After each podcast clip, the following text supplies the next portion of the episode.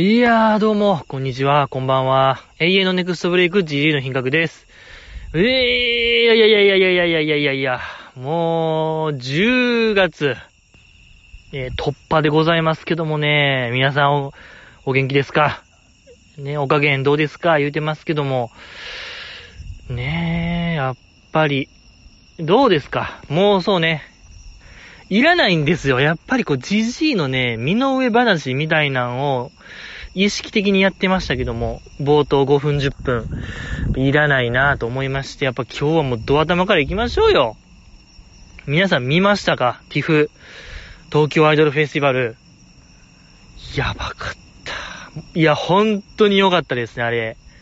ええー、やっぱりこう、ジジイの品格がね、もう見逃し勢として、もう、ブンブンやりましたよ。ブンブンに。はい。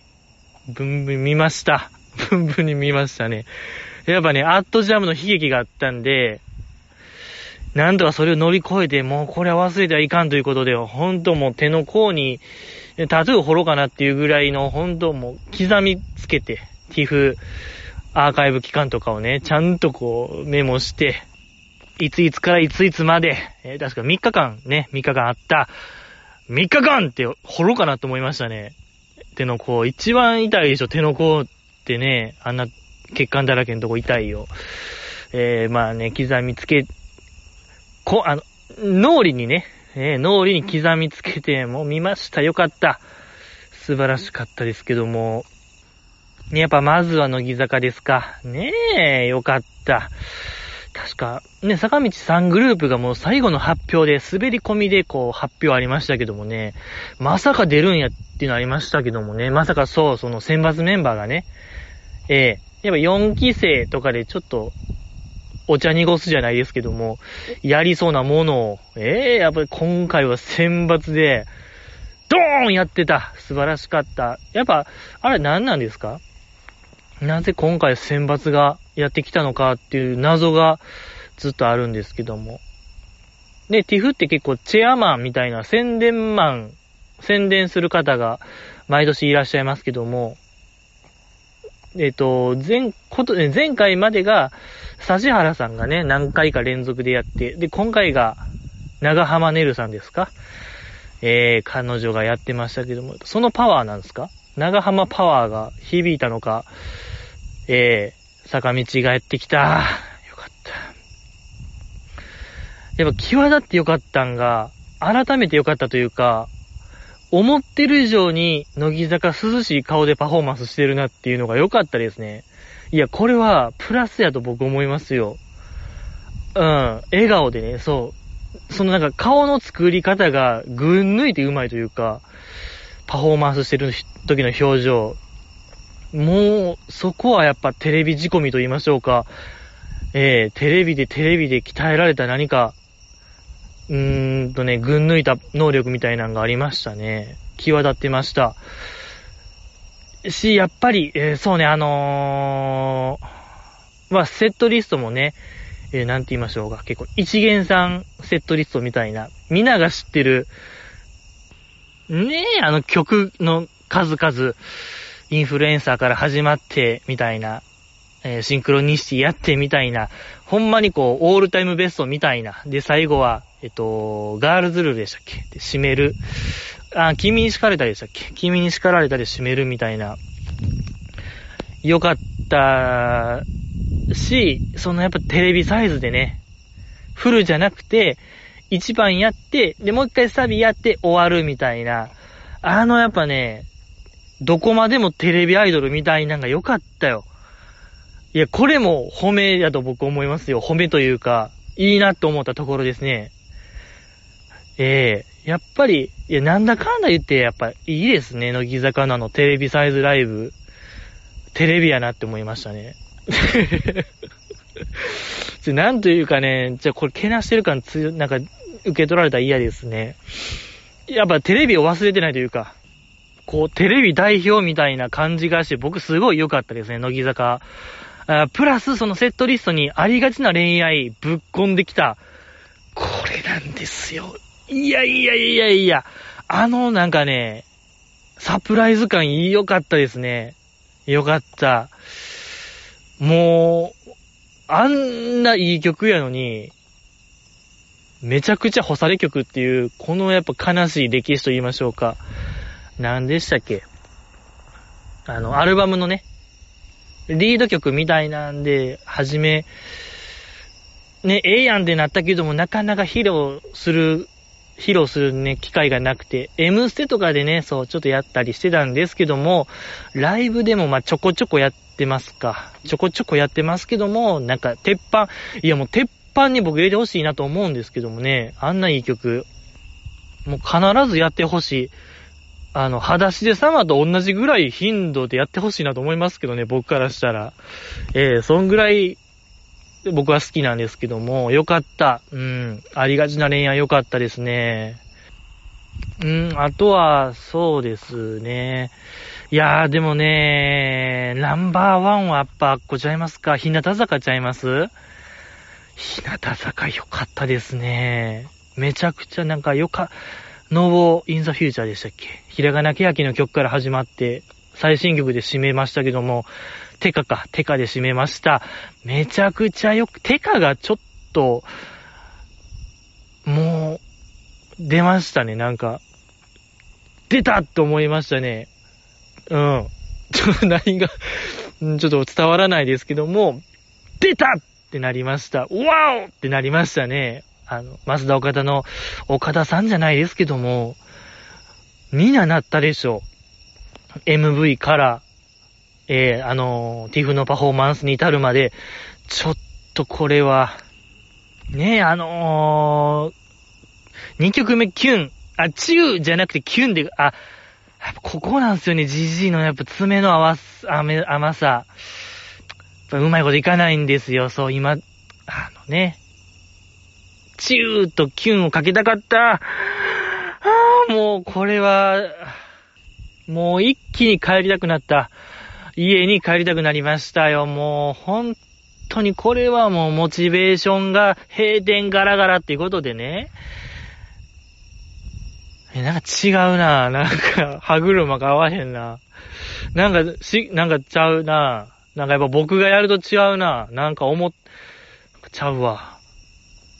やっぱり、アマチュアですね。GG のアマチュア、うん、プロではないっていうのが、なんか、実感できましたね。まあまあ、ちょっとわ、ちょ、ちゃうな。おおだいぶ違う。思ってたの違うな。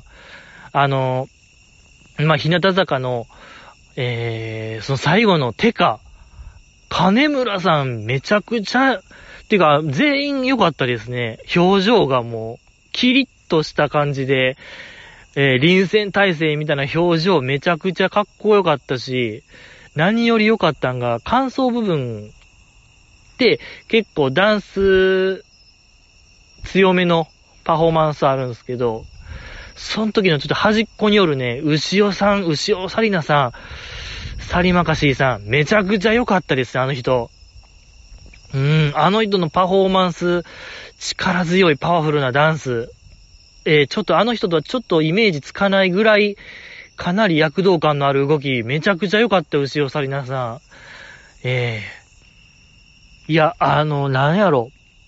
日向坂で会いましょうで、飛び箱、飛び箱やってましたけども、この前、えー、あの、カトスと、えー、東村さんと3人で誰が一番、あの企画ですね。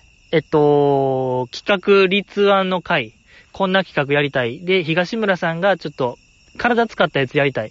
えっ、とね、春日さんをな、カスケみたいな、サスケじゃなくてカスケみたいなをやって、えー、その中で飛び箱もやるよみたいな。飛び箱で、ちょっとやってみようか。で、飛び箱10段でしたっけあれ。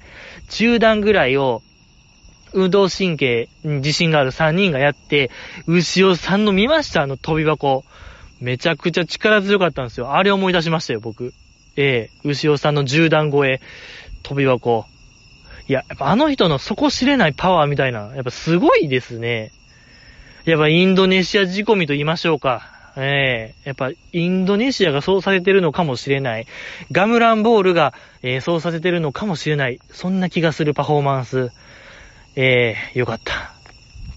まあ、そこまでね、インドネシアとの因果関係はないと思いますけども、一回見てほしいですね。ミュージックフェアであったんでしょ、てか。今日ね、見たかった。ちょっと忘れて、忘れてましたけどもね、がっかり。本当にもう、がっかりでございますけども。よかったなあと、山口春代さん。めちゃくちゃちょっと垢抜けてましたね。もう、シュッってなってた。気ついたらシューなるから。やっぱり女の子。すごいのよ、成長の速さが。ええー、なんかもっと田舎っぽい子かなっていうイメージが強かったんですけども、うん、坂道研修生のライブの時、いや、ばっこり止まってましたね。シュッ夏を超えたらシュッってなるから、ほんと皆さんね、目を、こう、ね、あれのようにして、こう、グーン見てほしいのよ。クーンって。ほんと一瞬なんでね、成長。もうこれも悲しいね。もう見逃したよ。山崎バリオさんのこう、垢抜けた瞬間。もうセミの羽化じゃないですけども、やっぱね、わからないもんなんで、タイムラプスみたいなんてやってほしいですね。うん。え、ほんとよかったしね。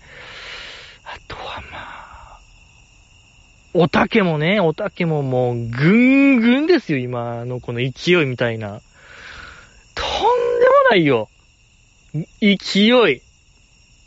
例えたいですな。例えたいな。この、高本彩香さんの今の勢いをね、いや、ほんま凄まじいものを感じ、ロケット花火じゃないですけども、もっとですね、あの、手塚治虫さんのペンのスピードぐらい速いんちゃうかな。勢いすごいから、あの人も。きっとすごかった。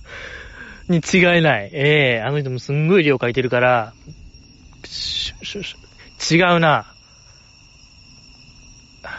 まあ、ロケット花火でいっか。ロケット花火ぐらいの勢いあったよ。本当にすごい。ニトロ爆弾。ええー、あの、クラッシュバンディグのね、ニトロ爆弾ぐらい勢いあったな。吹き飛ぶよ。ええー、以上ですか。ちょ、なんか思ってるのと違いますね。もっとなんか、言いたいことがあったんですけども、まあまあまあ、僕の限界ですね、今の、ティフの話。いや、もちろん、エビ中とかも、電波組も良かった、電波組良かったですけどね。電波組もほんと良かった。そう。今、電波組って、その、古川みりんちゃんが、えー、センターの子が、えー、結婚して、今、育休に入ってるんですよね、出産して。いや、そう、皆さん見てます、見てほしいよ。ちょっとあの、古川みりんちゃんの YouTube チャンネル、今すごいこう、あの、出産して、その、赤ちゃん、自分の赤ちゃんをあやすみたいな動画結構あるんですけど、もう考えさせられるものがめちゃくちゃある。ほんま、なんか、なんか夜泣きしてる赤、自分の息子を、なんか眠たい顔であやすみたいな映像。来るもんがあるねー。溝落ちぐーん殴られたようなほんまなんか衝撃、すごいのよ。なんか来るもんが、あれほどなんか来るもんがある映像ないでしょ。うん、なんか、ほんまあの、ホタルの墓ぐらい来るもんがありましたね、僕的に。ジャンルは違いますけど、来るもんありますね。くら、食らいましたね、あれは。衝撃度一緒ですね。衝撃度は、ホタルの墓のほんまラスト10分ぐらいと一緒。ええー、とんでもないのよ。素晴らしかった。ほんま僕もあの時、いろいろ、なんかもう考えて、処理して考えて、こう噛み砕いて自分の中で処理した結果、もう僕も赤ちゃんのように泣いちゃうぐらい良かった。おんぎゃーおんぎゃーって言いそうになりましたもん。やっぱ、う、うん、産声を上げそうになるぐらい良かったな。何かわからんけども、ちょっと感じてほしい、みんな。あれを見たら、やっぱ、うん、みなみちゃん、星野みなみさんのあれとか、何か考えが変わるかもしれない。えー、その、うん、ヒントになると思うんで、見てほしいなと思いますね。古川みりんちゃんの YouTube。よかった。電波組のティフなんですけど、まあ、それで 今、まあ、センター不在。プラス、リハーサルの時に、相沢りささんっていうリーダーの子が、えー、足怪我しちゃって、パフォーマンスは参加できひんってなったんですよ。椅子に座って歌だけは歌う感じになったんですよ。で、そこで、結構、あの、序盤の方は、古い曲やってたんですけど、その時のセンターやってたんが、ピンキーやったんですよ。藤崎あやねって子が、あやねちゃんって子が。いや、もうちょっとそのフューチャーダイバーめちゃくちゃ良かったな。来るもんが、これもやっぱ来るもんがありました。やっぱり、なんだかんだ言ってね、あの子は、末っ子感が僕の中では強い。まあ、全然今はそんなことないんですけど、その結構ドタドタしてる電波組の中で、もがみもも、もがみもがさんと一緒にね、ピンキー入って、周りは全員大人ですよ。うん、確かピンキーその頃高校生とかでしたよね、確か。高校生ながら周り全員メンバー大人でやってきて、まあ、末っ子末っ子と言われてきたあのピンキーが、今や、結構電波組を代表するフューチャーダイバーのセンターやってはると。よかった。よかったな。あと、やっぱ、根本なぎさん。根本、な、根本、根本ちゃん、よかった。根本ちゃんよかった。まあ、あの、虹のコンキスタドールと兼任して今、電波組やってますけども、もう、鉄人っぷり、いや、大谷翔平さんよりなんか鉄人なんちゃうかと僕はちょっと思いますね。あの人も相当ちょっと浮世離れしてるみたいな報道されてますけど、いや、アイドルグループに、二組兼任ってやばいよ、これ。ああ。やばい。よかった。いや、そこでよかったんが、そう、根本なぎさんは、電波組に憧れてアイドル始めた子で、で、その WWD っていう曲が、まあ、すごい良くて、まあ、なんかいじめられてるオタクやけども、まあ、ひっくり返せるよみたいな人生。まあ、そんな曲、ドキュメンタリーソングみたいな言われてる曲で、メンバーの実体験を元にして作られた曲で、それを聞いて、まあ、私も頑張れるかもみたいな、元気をもらったみたいなエピソードあるんですけど、で、そのさっき言いましたけども、電波組ティフ、序盤の方は結構昔の曲を多めにやってて、その中でも、ネオジャポニズムとか、チュルリチュルリラがまさにその頃やったんですよね。WWD と同じような時期に発表された曲で、そこでセンターは根本なぎさんやってたんですけど、その表情がやっぱもう力の入りようが格段に違いましたね。あの時の根本なぎさんよかった。あんな白目を、あの、白目 白目多めというか、黒目が小さいというか、ね、あんな眼球いじれんねやっていう凄さ、プロの技術みたいなのが光ってましたし、結構そのセンターやってる時、ドス黒い声でやってたんですけども、チュルリチュルリだとか、ネオジャポイズムとか、チュルリチュルリどうやったっけな？まあ、ネオジャポイズム、ネオジャポニズムとかは、はじめドス黒い声で始まるんですけど、もう過去一、いろんなメンバー、だ、ネムキュンとかでしたっけ？確かね。歌い出し。ネムキュンも、まあなんか、ロックな感じ、まあドス黒い感じでやってきま、やってましたけども、はるかにそれを凌駕するね、根本なぎさんの、もう、すんごいパワープレイ、よかった。えー、素晴らしかったですね。あと、まあ、ペロリンも良かったね。やっぱりこの、もがみもがさんと声質が近くて、結構その、もがみもがさんパート、やってるんですけど、電波アリーナイトかな？電波アリーナイトの B メロのとある部分が確かもがみもがさんやってたんですけど、あれをなんかね、やっぱ彷彿させる歌声よかった。よかった。うん、懐かしい。懐かしいなと思いましたね。電波アリーナでやってたらよかったですね。うん、ティフで。よかったなよかった。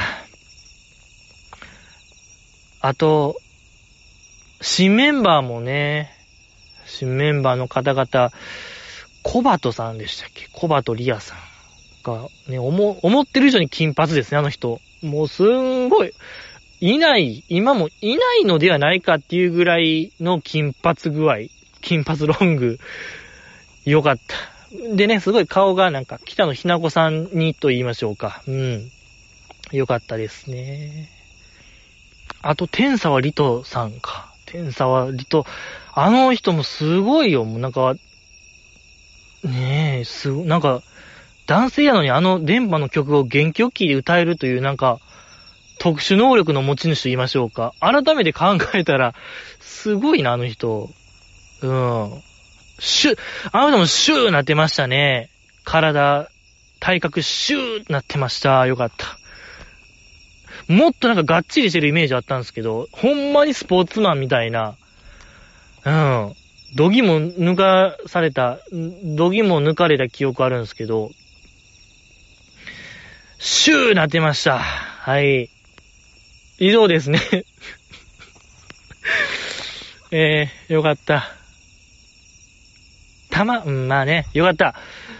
うん、まだまだ、エビ中とかよ、スターダストの話をしたかった。やっぱり僕はスターダストが大好きなんで、えー、ねえ、えー、電波、えー、エビ中とかね、キョンシーで、キョンシーエビ中も良かったし、バッテン少女大もめっちゃ良かった。バッショイがもうなんかナンバーワンちゃうかなっていう、あれもありましたしね。超ときめき宣伝、来週しよう。もう、まだ熱い気持ちがあったらティフに対する、来週もやりましょう。ええもうさすがに20分以上はもうダメです。やりましょうやっぱり。ね、乃木坂大花中言うてるんですから、これは乃木坂工事中の話をせんことにはダメ。全然ダメ。やりましょう。今週の乃木坂工事中は、鬼別の料理バトル中編でございましたけども、いや、今週がもう一番面白かった。もう、本当にもう過去一、えー、面白かったですね、乃木坂工事中。ほんと僕も言ってなかったですけども、もう点数化してるんですよ。うん、この3年間ぐらい。えー、毎週毎週点数、ほんと、いろんな細かい項目まで作っても点数化してて、えー、それの最後合算したところやっぱね、過去一でしたね。はい、よかった。そんな中編、料理会でございましたけども、えー、っと、まあ、そうね。ああ、あれか。冒頭ね、料理テーマ発表するとき、設楽さんが、オーダーお肉好きのカレーを満足させる料理みたいな言ってましたけど、その時にその、まなったんがね、あの、ビストロス、あの、スマップスマップの、ビストロスマップかのような、あの、チリンチリンチリンの真似してましたけどもよかった。で、その時、言い終わった後、こうカメラがぐっと全体を映すように引いてカメラが、その時ね、梅ピオがなんかちょいださポーズ決めてたんが良かったんですよ、皆さん。これ見てほしい。他の、ね、あのー山下さんとか、与田ちゃん、4期生はなんか手パチパチしてたんですけど、梅ピオなんでか知らんけどもね、あれなんていうかな、試して合点ポーズみたいな、合点、合点合点のポーズをかましてた謎の梅ピオ。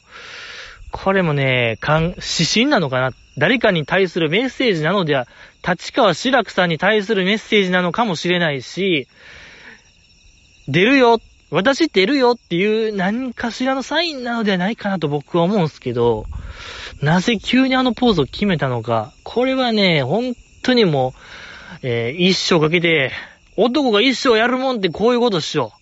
なぜ梅ピオが合点ポーズしたのか考える。これが男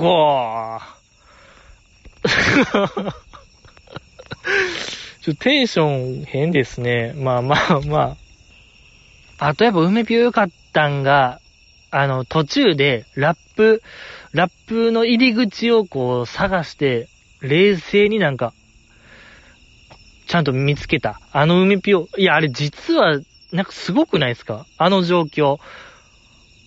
あれも小一時間格闘するやつを、梅ピオはほんまもう、ものの1分足らずで、ええー、いや、あれはちょっとね、もっと課題評価してもいいのではないかなと思う一場面でございましたけども、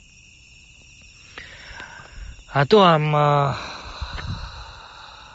あ、あとまあ、梅ぴょそう、梅ぴょなんか知らんけども、3期生がずっと料理を秘密にしてた設定はあれ何だったんですか？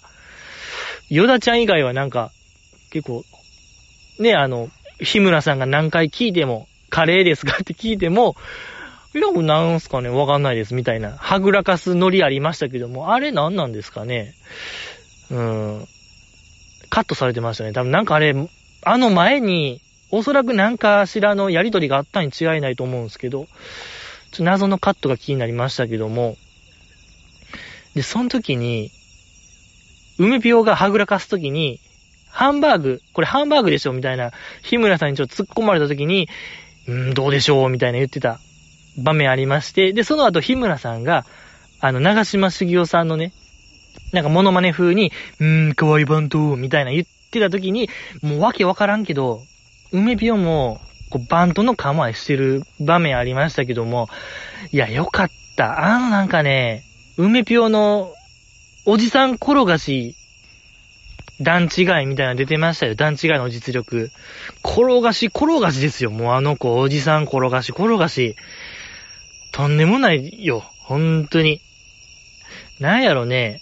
あっこまで合わせるの多分おじさん好きでしょ。わからないですけど、ごめんなさいね。これ僕がやっぱまだおじさんじゃないんで、わからないですけど、やっぱあっこまで合わせるとおじさんは、なんやろ、仲間意識みたいなんで強く惹かれるのではないかなと思いましてね。梅ピオに。よかったなと思いましたけども。なんかヘラヘラしがちなもんですけども、あっこまで合わせる梅ピオ、これはただものではないなと僕は思いましたね。梅ピオよかった。あとはまああの、つつやめちゃんですか？あやめんよかった。唐揚げ担当してましたけども、で、油使って揚げるの初めてって言ってましたけども、やっぱり良かった。やっぱ全てはね、いいのよ。初っていいのよ。やっぱ初めてのお使いもね、やっぱ初めてやからいいんですよ、皆さん。なんでも初めてがいいのよ。ほんとによかった。いや、ほんとそんなつついちゃんのね、初めての唐揚げよかった。もっともうね、スローとか、いろんな角度、ほんともうテレビ東京のカメラ全部ちょっと使って駆使してちょっと撮ってほしかったなと思いますね、僕としては。あんな1台2台じゃなくて、ほんともう報道とかにもあるでしょ、カメラ。バラエティ、報道、ドラマ、もうありとあらゆるもう総動員で僕は撮るべき映像なのではないかなと思いましたね、あれは。遠作ちゃんもね、初めて言ってましたけども、とんかつ。えー、まあ、先ほども言いましたけども、あの、テレビ東京にある全部のカメラ、本当にもう一台残らず、もう、もう、ね、ハードオフも走って、もうハードオフにあるカメラも全部買ってビッグロも行こう。ほな、ビッグロも行って、えー、もう、おのおのスマホのカメラも全部を総動員。レンズを向けろ えー、レンズを向けろですね、テーマは。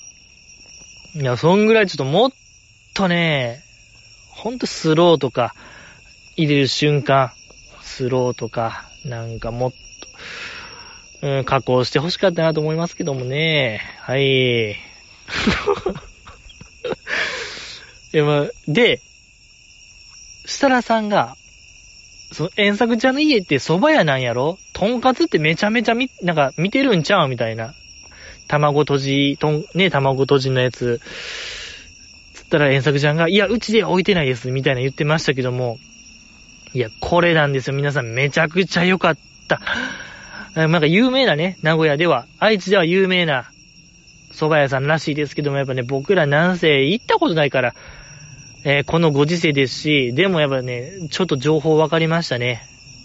そんな置いてない。コロッケとかもないよ、だから。えー、揚げも一切なし、ハムカツもない、何にもない。ただただ蕎麦と向き合う。それが蕎麦屋でございますから。じゃあどうよ、みんな。コロッケとか、何？もう、月見もないんちゃうかな。卵もないよ。何にもない。もう、蕎麦。シンプル。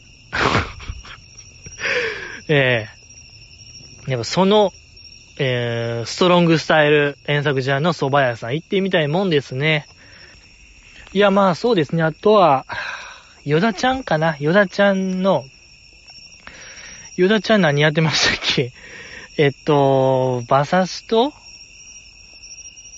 何でしたっけ？馬刺しと、あ、えっと、オム、オムライスみたいなまあ、半熟卵作ってましたけどもよかった。なんか実は、そつなくこなせるヨダちゃんいいですね、ああいうの。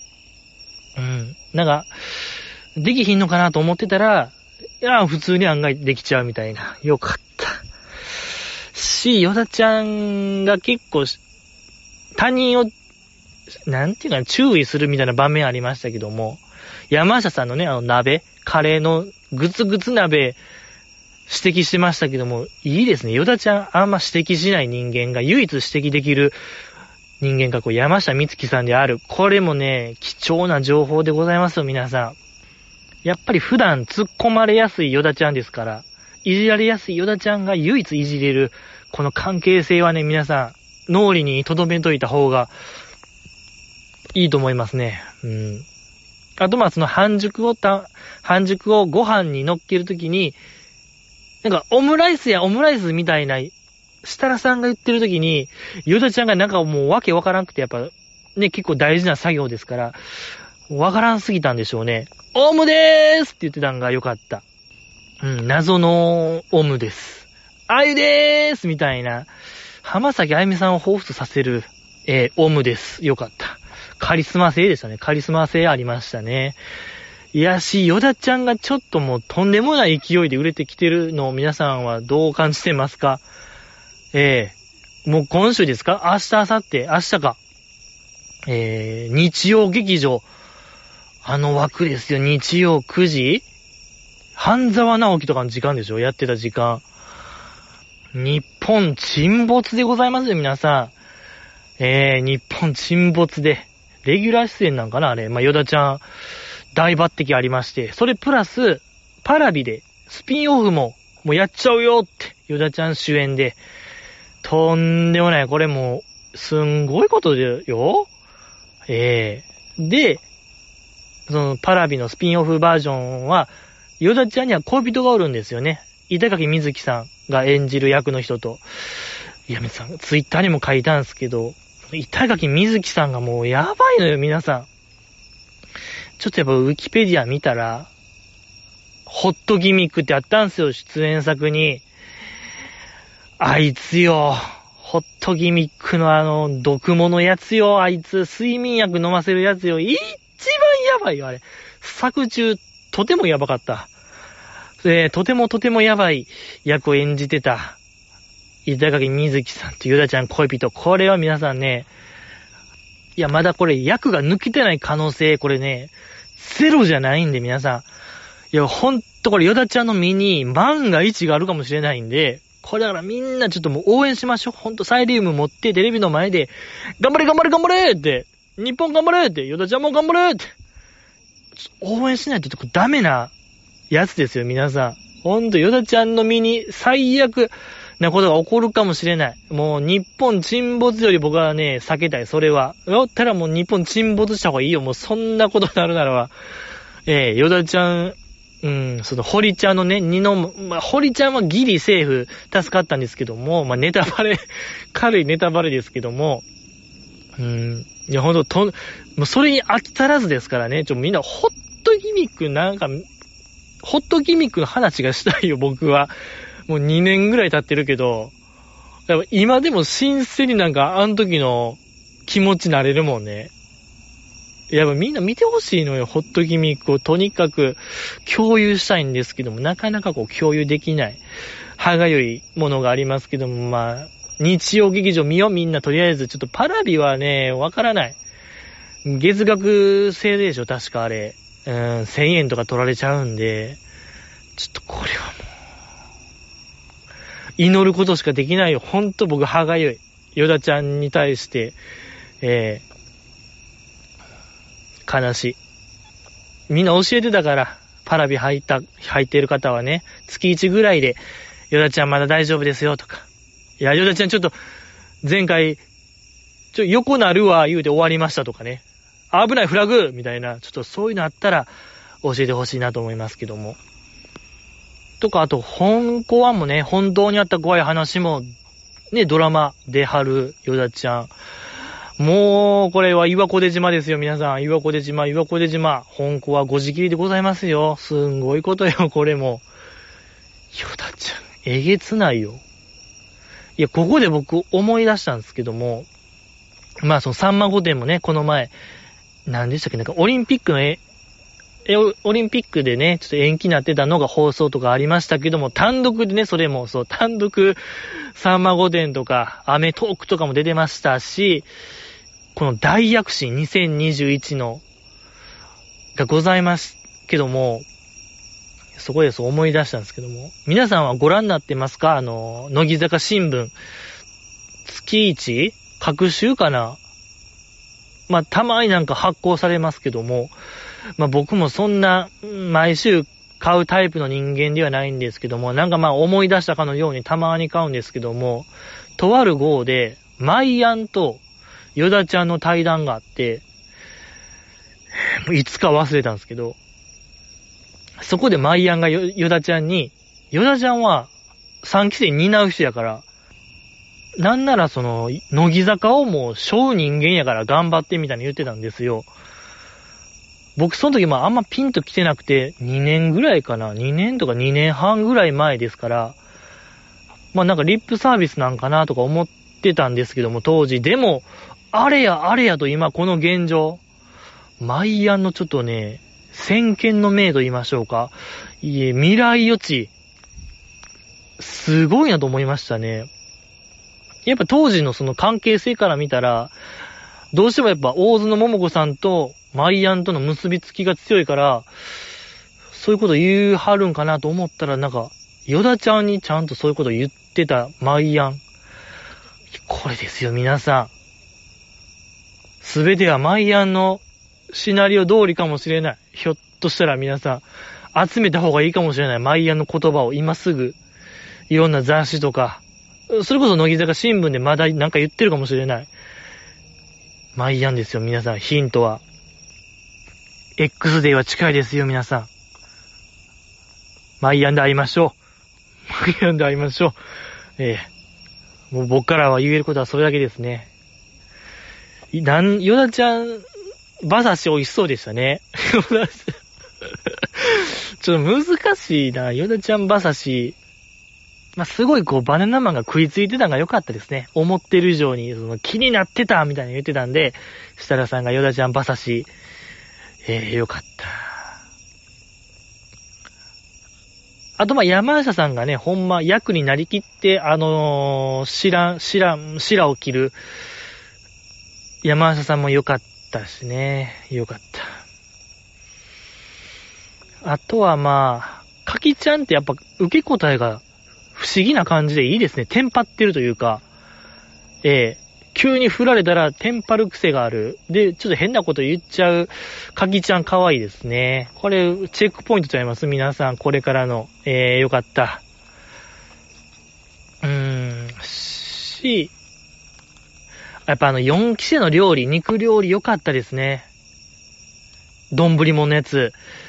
ご飯敷いて、肉敷いて、ご飯置いて、みたいなやつ。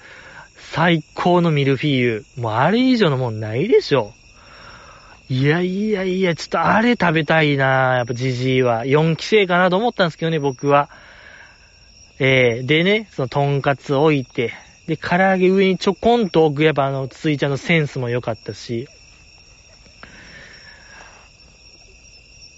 夢が詰まってるって言ってましたもんね、そう、設楽さんが、あの料理見て。いや、ほんともう人類の夢ですよ。あの、4期生丼。ほんと今、もうコロナの特効薬か、あの丼、肉丼、同レベやな、僕としては。ほんともう、夢の夢。えー、人類が欲してるものではないかなと僕は思いましたけどね。えー、WHO に言いたい。WHO? ちょ、もう、だ、ちょ、疲れてきた。なんなんでしょう。なんかすごい疲れて、疲れやすいな、じじい最近。まあまあ、ちょっとどうでもいいか。どうでもいい、もうどうでもいいけども、いや、でも結果3期生勝ちましたけども、ちょっとこれ、ちょっと審議ですね、僕。あれ、見た感じ、いや、ちょっとあれ。いや、そんな、いや、あれだってもうカレーしかないでしょもう味がするもんつったら。山下さんのカレーしかない。梅ピオ確かにハンバーグ作ってましたけども、上に何にもかかってなかったですよ。ケチャップとかソースとか。何にもなし、もうカレーオンリーで、勝てるかね？僕、ちょっと、これはね、何か闇の力を感じますよ、僕としては。ね、4期生料理を、あのー、ステーキミヤのソースなり、あとね、そう、遠作ちゃんのあの、かけ、つけてみ、つけてみーそ、かけてみーその、あれめちゃくちゃ可愛くなかったですか皆さん。いや、ほんと、訂正する遠作ちゃん。ね、設楽さんがわざと間違えて、その後に遠作ちゃんがかけてみーそっていうやつ、めっちゃもう、あれは、いや、ほんと僕ね、誇張なしであれ、3時間ぐらいみたいな、遠作ちゃんのあれ、めちゃくちゃ可愛かった。何なんでしょうかねなんか多分あれ絶妙にこう、意地悪したくなるような口調ですね。遠作ちゃんのあれは。よかった。いや、ほんとこう、アイドルってその成長を求められる存在ですけども、遠作ちゃんに限ってはもう、いらないような気がしますね、僕は。そんなもの。成長、反成長派と言いましょうか。あのままでいいのではないか。もうあれが完全体なのではないか。そんな気がしてならない僕は。よかった。遠作ちゃん可愛かったな、あれ。つけてみーそ、かけてみーその言い方。まあ、あとはあれですか。そう、一期生がね、ちょっともう、お着替えして、割烹着みたいな姿から、中華料理スタイルになってましたよ、皆さん。そうそうそう、そん時の、まだね、いくちゃんが役になんかなりきってましたね。すごいこう、また広げて、なんか、凛々しく座ってましたけども、よかった。なんか、来週すごい楽しみですね、あれは。あのキャラが光るようなフラグをまだ立ててますね、いくちゃん。の中、真ん中座ってた、えっと、マナッタン？めちゃくちゃ可愛くなかったですか？あの、デコ出しマナッタン。もう、デコ出しマナッタン10歳ぐらいな顔しますね、10歳。6歳かな。6歳みたいな顔が良かったね、もう。赤ちゃんよ、もう。ほぼ、ほぼ赤ちゃんみたいな、マナッタン良かったですね。もう、あれがデフォでいいのではないか、そんな気がしてならない。なんやろなんか、あれでちょっと歯抜けてたら、さらになんか、幼女感増しますけどね。えー、その10歳、6歳あたりの、乳歯、取れた感じの顔が あればなおよし。なおよしなんかななんか良くないわ ちょ、なんか今の良くないな。一連の発言良くないような気が。いや、ほんまなんかもう幼女、幼女大好き野郎みたいな、もうそういう人間と思われ。じゃあ僕が言いたいのは、若々しい、おでこを出しただけであんな若々しく見れるマナッタンっていいよねって話がしたかっただけでございますね。決してそんななんか、えー、幼女、愛好野郎ではないので、そこはほんとみんなこう、まあ、わかってるでしょうね。皆まで、恥ずかしいよ。これ逆に、皆まで言わしてるの恥ずかしいと思った方がいいよ、みんな。ええー、やっぱり、もうほん、もうわかるわかる。大丈夫、大丈夫。お便り読みましょう。もう、なんかすごいろれつがもう、むにゃむにゃモードになってきたんで、じじい。なんかわからんけど、初めてですね。僕、ポッドキャストやってて、こんなむにゃむにゃするの。お便り読みましょう。あのツイッターの方でね、質問箱というものがございまして、そこでこう、完全匿名で送れるのでございますよ。この質問箱というのを経由したら。ええで、まあね、このポッドキャストのメインテーマは GG の品格に対する誹謗中傷でございますけども、えー、今週はどんなのが来てるのか読ま、読まさせていただきたいと思います。いきます。紅白逃したのは2014でしたが、はずきさんの加入はいつでしたかといただきました。ありがとうございます。これはあれですか？前回のそのみなみちゃんに対するあれですか？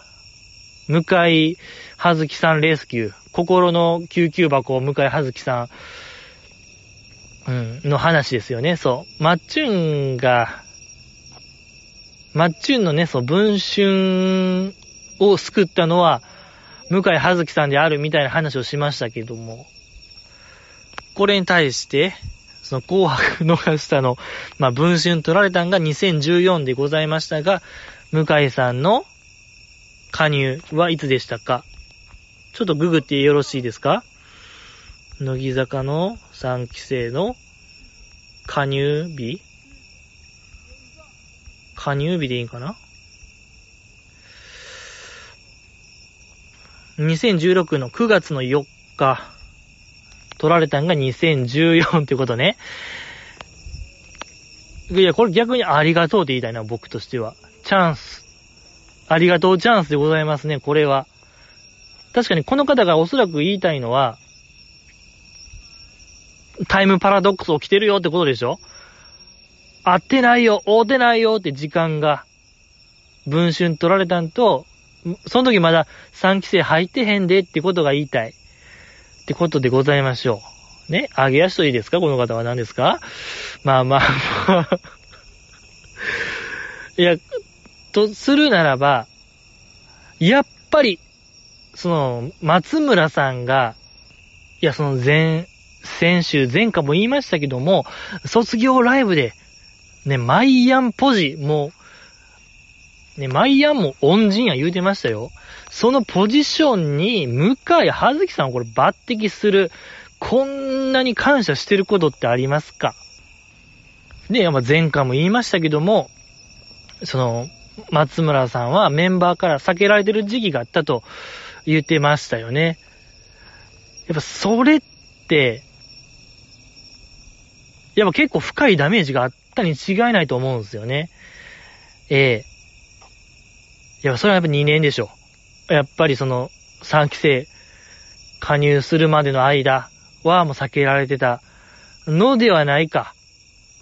だからこそやっぱね、深いダメージを負ったのを心のレスキュー、救急箱、えー、布亀の救急箱じゃないですけども、向井葉月さんが助けてくれた、えー、何かしらをね、心の支えをしてくれたから、今があるみたいな感じで言ってましたでしょ、おそらく。あんま覚えてないですけど。いや、っていうのがわかりますよね。これは。でも2年でしょ。っていうのがわかる。逆算できました。これ、だありがとうチャンスなんですよ。ほんとありがとうございます。気づけました。気づきをありがとうって言いたいですね、僕は。はい。この方に感謝を申し上げたい。だから何、来たるべき日があればね、何か、もう、論、論文書こうじゃ、みんなで。ここの、プ、ここの部分書けるよ。ええ乃木坂でも大事なとこでしょ、ここは。おそらく2年避けられてたのではないか。けど、向井葉月さんが何かしらのケアをして、取り持ってくれた。いや、これすごい、加入して速攻でマッチュンを助けたって、この向井さんの行動力も、やっぱすごいよ、そう考えたら。コミュニケーション能力というか、やっぱ向井さんの化け物じみてるよ。ええこれもうちょっとなんか追加調査みたいなのいるかもしれないですけども、それはもう僕の役目じゃないですね。それはもう別の誰かにと託そう。追加調査。向井さんの行動力の原理と言いましょうか。ええよろしくお願いします。ということでね。次読んでよろしいですか？次読まさせていただきたいと思います。レンです。お久しぶりです。ももこさんのアパレルが気になっています。何か情報をつかんでいますかといただきました。ありがとうございます。皆さん、レンさんですよ。レンさん。説明いたしますと、今からまあ、およそ半年ぐらい前ですか？このポッドキャストが150回記念ってことで、こう、ジジイがね、何週にもわたって、なんか記念のことやるぞ言ってたんですよ。えっとね、クイズ大会ね、そう、クイズ大会を開催しますと、乃木坂に関する。で、優勝者は、乃木フェスっていうね、アプリゲームがあって、リズムゲーム。そこのイベントで、1ヶ月に1回ぐらい、もうちょいか、もうちょいありますね。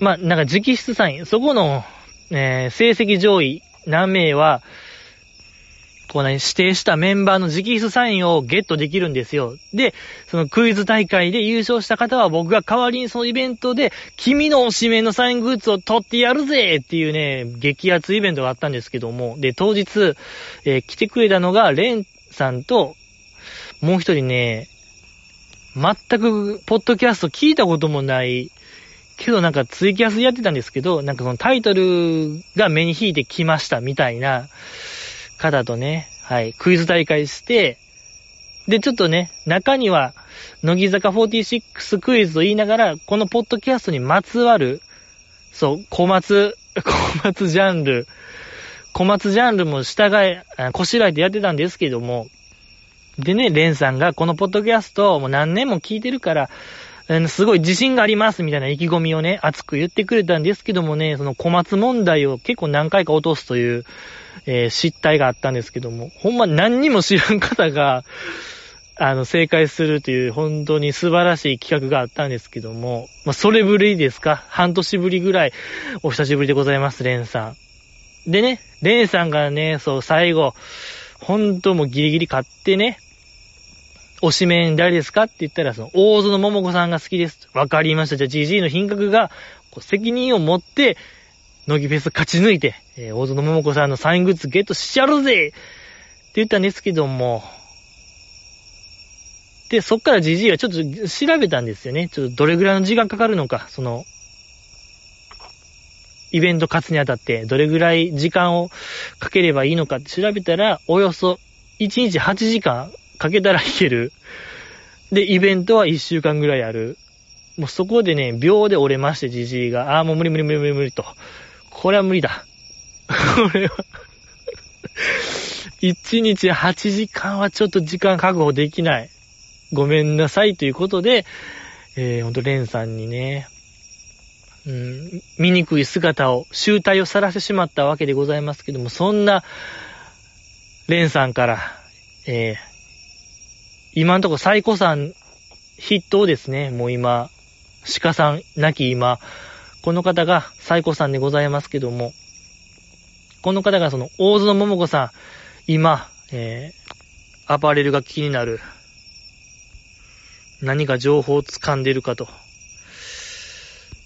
お便りでございますけども、掴んでないですね。桃子さんね、そう、卒業後はアパレルやるって言ってましたけども、じゃあ今ちょっと公式サイト見てみますか、その服屋さんの。大津の桃子アパレルで出ますかうーん、公式サイトが出ませんね。ニュースだけしか出ない。えっと、フィルミーね。フィ、フィ、フィルミー、これは、あ、フィルムね。これはフィルムなんですよね。フィルミーじゃなくて。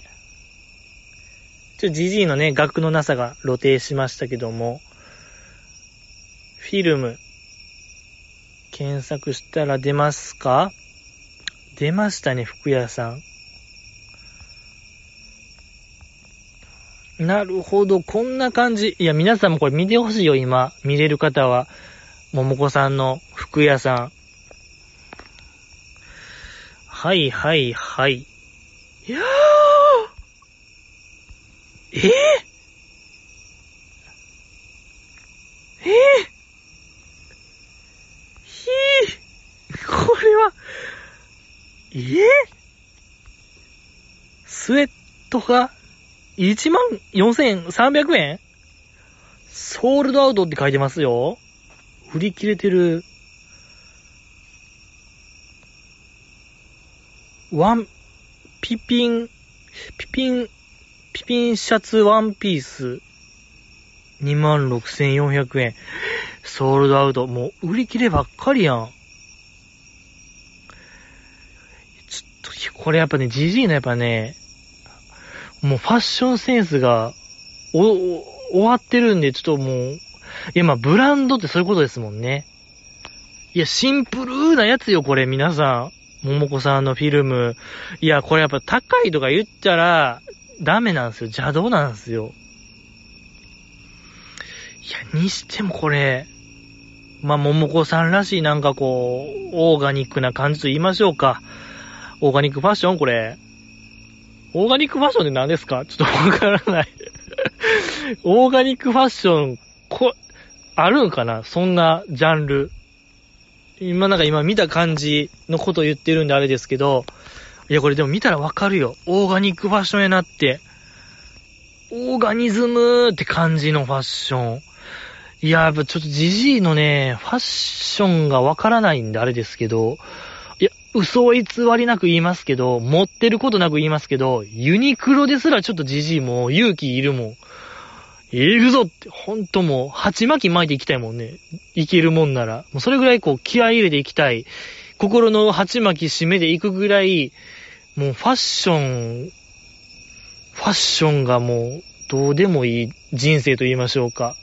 前も言いましたよね。だってそう、夏は普通にこう、アイドルの物販の T シャツ着て過ごす、それで外出るような人間ですから、もうほんまファッションがわからない人間なんで、だからもう、ね、高いとか言ったらダメなんですよ。これは邪道なんですよ、ジジイの発言。ブランドってこういうことなんですよね。言ってましたもん、そういうことなんかあの、オリラジのあっちゃんが言ってた。幸福洗脳の時言ってましたわ、そういうこと。そうよ。ファッションってこういうこと。ブランドってこういうことですからね。そうよ。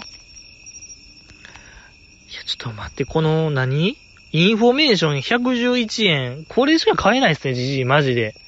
なんか、カタログみたいなもんでしょ、これ。カタログがギリか。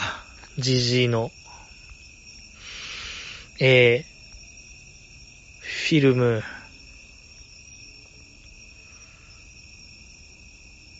フィルムのお洋服に包まれたあなたに幸福が訪れ、穏やかな日々を過ごせますように、点々点コンセプト。なるほどね。いやー、すもう、数字見ただけでちょっとドキドキしますもん、じじい。いや、いやでも、ソールドアウトなってるからね、いいこっちゃ。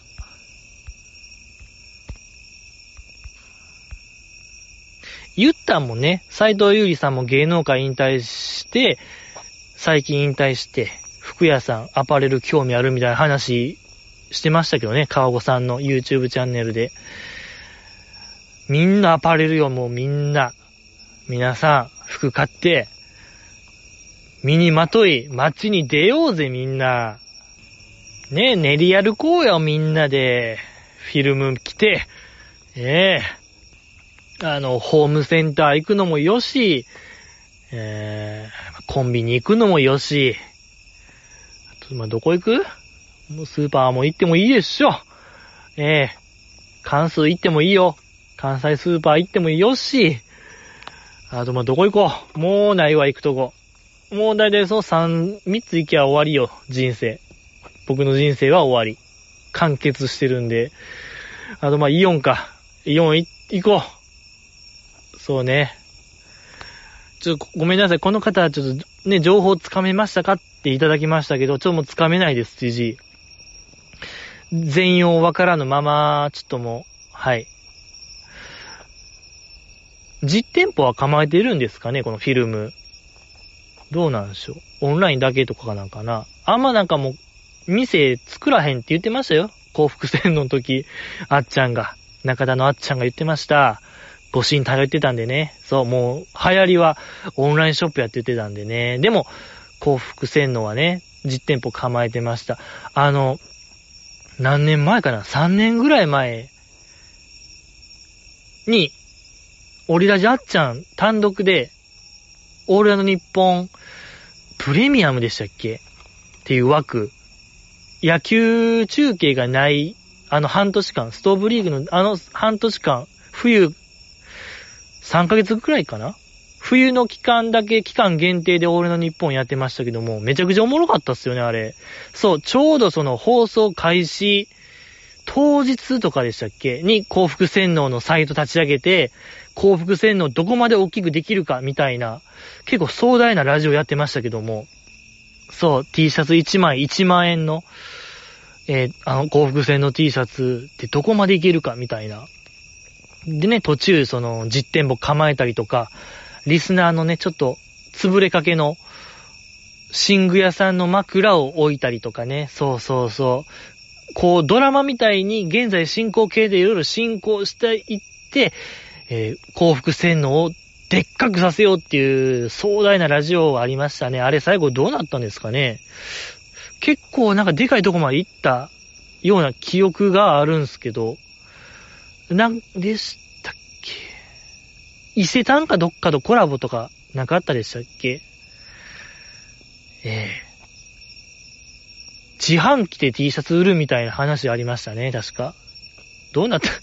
あんま覚えてない。今日は星が綺麗ですよ、皆さん、やっぱり。ええいや、ちょっと今日すごい星綺麗。いいですね。ああ、こんな、大阪なんですけども、こんな星が見えるんですね。めちゃくちゃいっぱい星がこんなにあるんですね。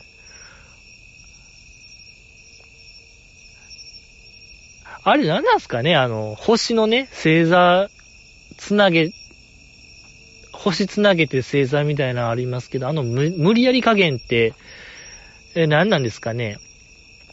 とか、あの星、あの星みたいな、誰かと星見てるとき言いますけど、全くあれ、共有できてないですよね、あれ。どの星かわかんないですよ。やめましょう。ね、あんな、あの星綺麗、あの、なんかね、なんか、あの星の、なんか指さして言いますけど、あれ、ほんまに共有できた試しがないんですよね、あれ。もうええわって思っちゃうな、じじ心の中で。ないっすか、そういうのみんな。っていうね、じじいのなんか、ずっと思ってたことを言いましたけども。まあね、もう以上。ほんともう星の話したら終わりよ。だいたい。お開きですから。何においてもお開き。ええ快適な気温、いいですね。ずっと外にいたい。そんな気持ちにさせる、えー、ね、気持ちでございますけども、お開きでございます。このポッドキャストでね、君の声なき声を待ってます。メインテーマは、じじいに品格に対する誹謗中傷でございますけども、広く、何でもいいでしょう。もう、乃木坂にまつわること、まつわらないこと、あることないこと、えー、まことしやかに言われてること、言われてないこと、君が今見ている風景、何でもいいよ。ありがとうございました。